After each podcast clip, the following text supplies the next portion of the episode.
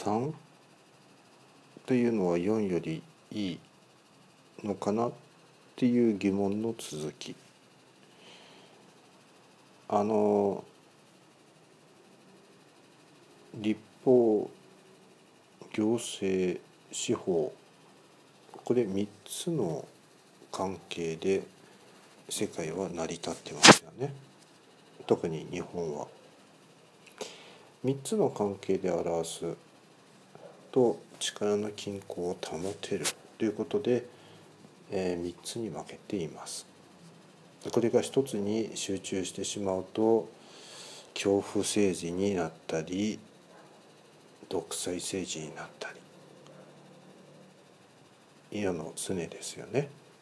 だから3つに権力を分けた。三権分立っていうのがと思います。ってふと思ったんですよ。政治的に言えばとってももっともらしいですよね。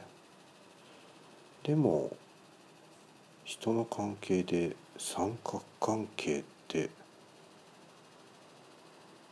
どうなっちゃうかなって思ったら